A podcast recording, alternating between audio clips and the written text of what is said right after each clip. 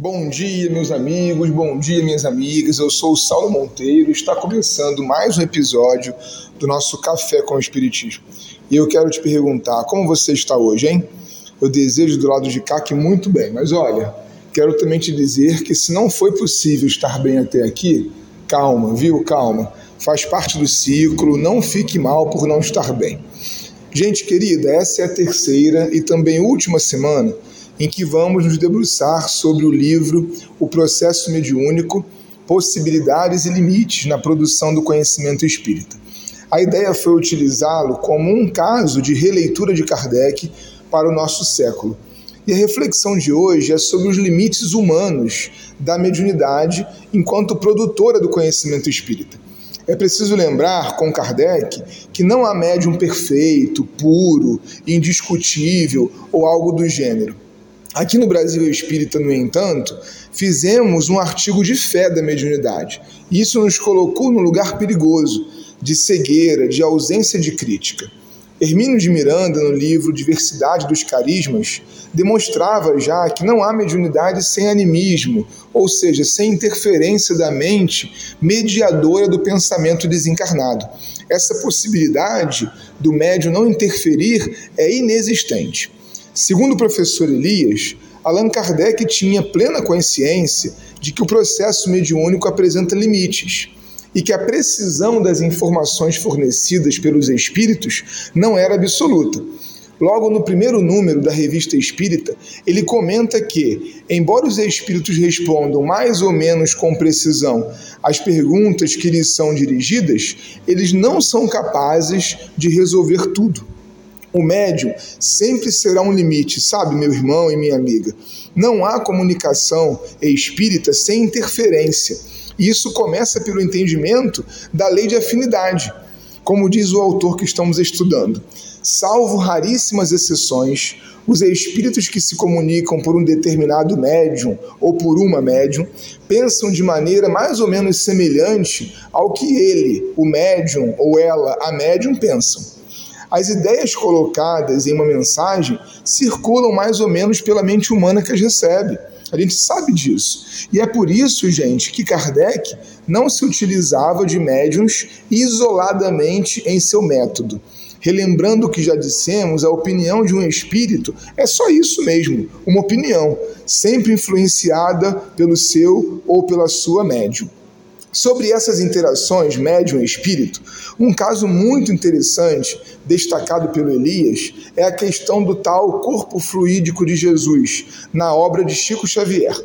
Essa crença, que ainda subsiste no catolicismo, é um resquício da visão dos chamados docetas, para quem Jesus seria um espírito tão elevado que, ao vir à Terra, teria utilizado uma espécie de corpo fluídico não lhe era possível, segundo esse entendimento, a ele habitar um corpo humano. Essa tese, como já vimos, é basilar na obra Os Quatro Evangelhos de Rustam e representou um dos primeiros cismas do Espiritismo, ainda no tempo de Kardec, que já a considerava moralmente inaceitável.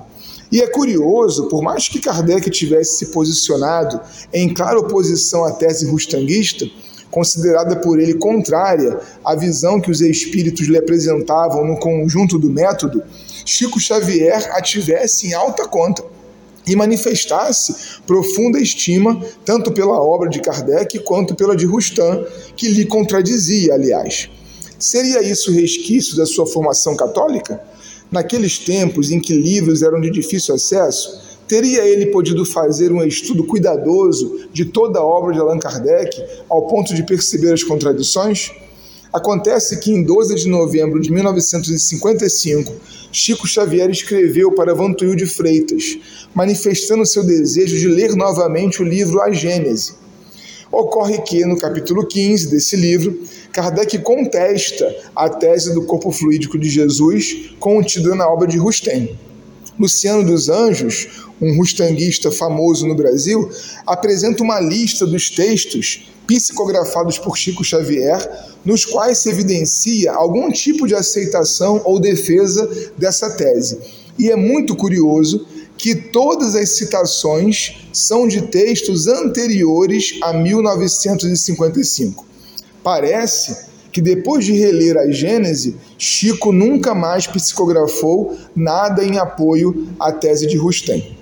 É natural que nos perguntemos então, gente, as mensagens em apoio a essa tese, que zeraram após a leitura que o médium fez da obra de Kardec, eram oriundas da crença do próprio médium ou opiniões dos autores espirituais? Essa pergunta é muito boa e abre campo para muitos estudos interessantes. Mas o que eu queria destacar aqui hoje é menos sobre o que foi escrito e mais sobre o que fazemos do que foi escrito. Opinião do médium ou do espírito, o que mais importa é se a informação é verdadeira, se passa pelo crivo, pelo método. Mas e se não houver crivo?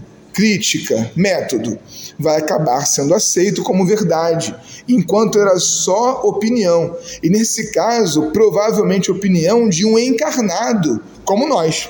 Compreende a profundidade desse problema, meu irmão e minha irmã? A mensagem mediúnica recebida precisa ser estudada antes de ser tomada como espírita. Não falamos aqui de uma descrença ou desconfiança nos médiums mas sobre o conteúdo que eles tragam. O conhecimento espírita depende sim da mediunidade. Ela é seu método de origem, mas não pode depender de uma opinião isolada. Um forte abraço e até o próximo Café com o Espiritismo.